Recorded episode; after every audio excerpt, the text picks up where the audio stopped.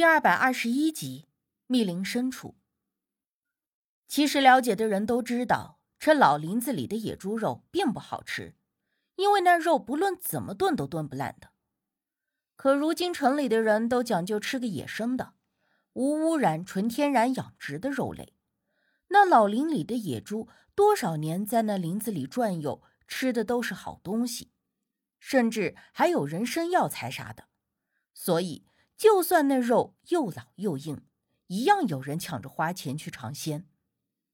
再说回店老板的事儿，他说不但是那一件事儿，后来他要上初中，就得去周边的县城去上学，但是那学校有规定，家长必须是本厂的在职员工，或者是家住在学校附近的才可以入学。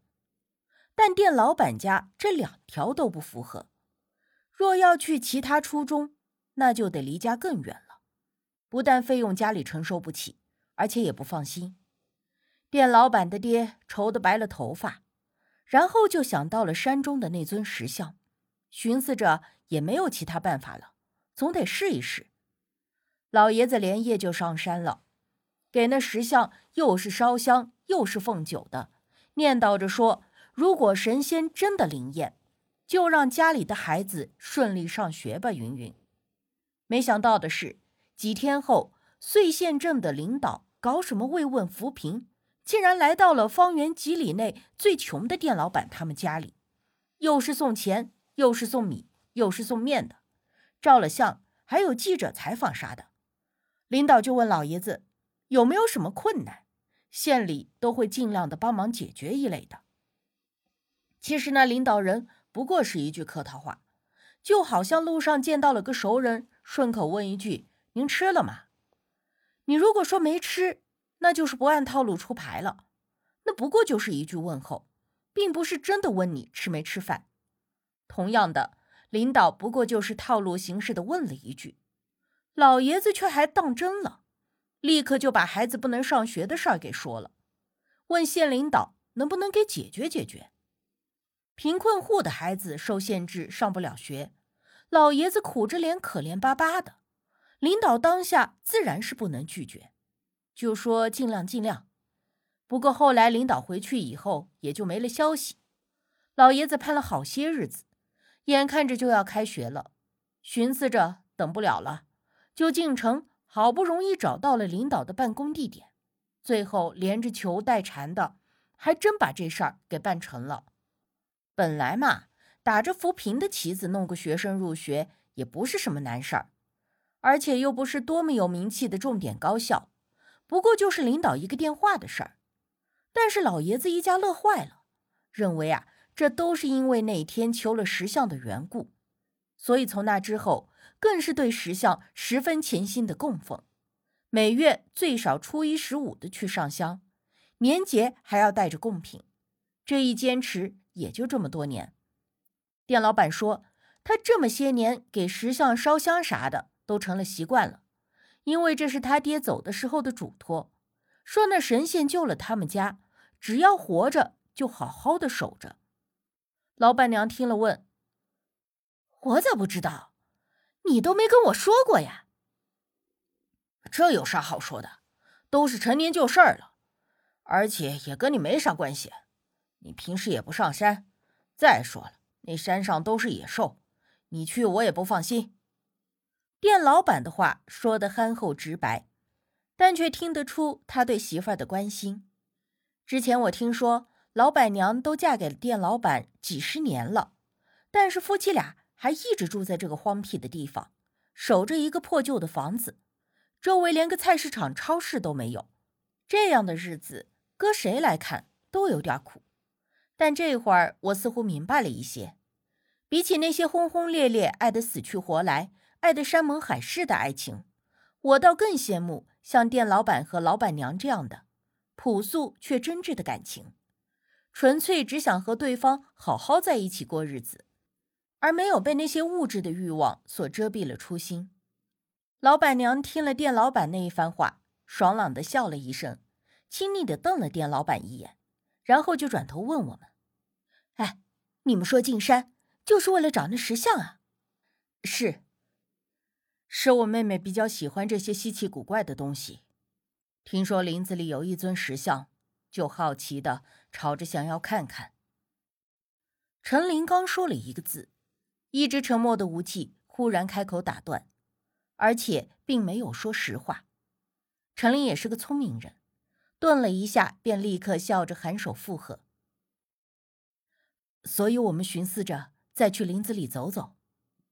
店老板夫妻俩听了也没有多想，只叮嘱我们说：“这时候虽然挺多野物都冬眠了，但是野猪还是有的。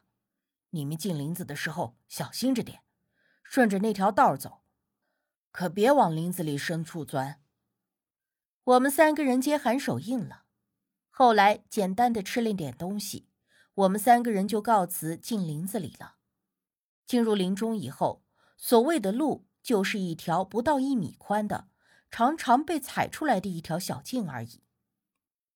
一路上，周围的枯枝看起来都被砍断了，想来应该是店老板做的。山上空气比较冷，雪还没有化，走在上头，深一脚浅一脚的。走到了中午，才终于看到了陈林所说的那个小石洞。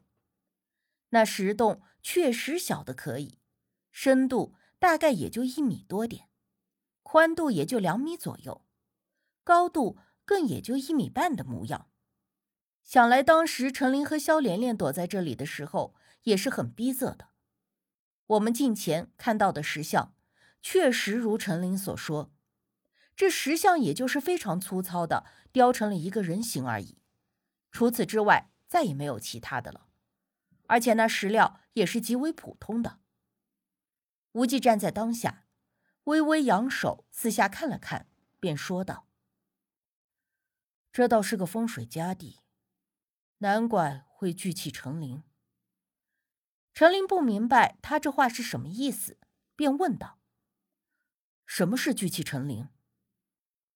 无忌一边踱着步子观察着周围的地势，一边简单的给陈林解释了一下：“刚才在餐馆里。”店老板也说过，说他的父亲说这石像是灵物，说山中有灵物，其实那就是山中的灵气。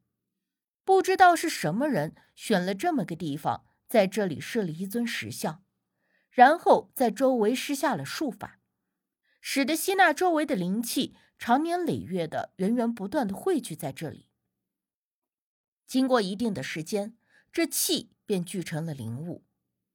其实这就跟无忌之前说的野仙是一个道理，只不过叫法称呼不同而已。陈林想了想，说道：“可您不是说野仙是聚集了人的意念形成的仙，而这灵物……”我笑着说：“陈林笨，人的意念也是灵气，这道理都是一样的呀。”陈林这才恍然的点了点头。但我见他那神情依旧是似懂非懂的，但我也懒得多给他解释了。我问无忌：“那咱们接下来该怎么办呢？有什么办法把那东西逼出肖玲玲的身上吗？”无忌颔首，顿了顿：“有是有，但怎么有什么难办的地方？”程琳立刻问道。无忌沉吟稍许之后，就说：“可以在这里施法，将萧连莲身上的东西给照出来，这样萧连莲就可以暂时得以自由。可是有一点麻烦的是，我们不能把这野仙给压住，又不好硬碰硬。如果萧连莲本身的意识不想这野仙离开的话，那即便是招出来之后，也很快会变回原样。你是说？”这最主要的，还是要连连自己肯放手，才有办法真正解决这件事。陈琳的脸色不大好看。没错，无忌颔首确认了他说的话。我听着无忌那番话中的意思，似是有所保留，因为我从来没有见过他怕过什么，不论是修炼千年的走地仙，还是山魈恶鬼之流，但是。刚才他却说不好硬碰硬，但不是说不能硬碰硬。想了想，我大概明白了，他是不想因为这件事儿而招惹了那个野仙罢了。那我该怎么办？我怎么才能劝劝他？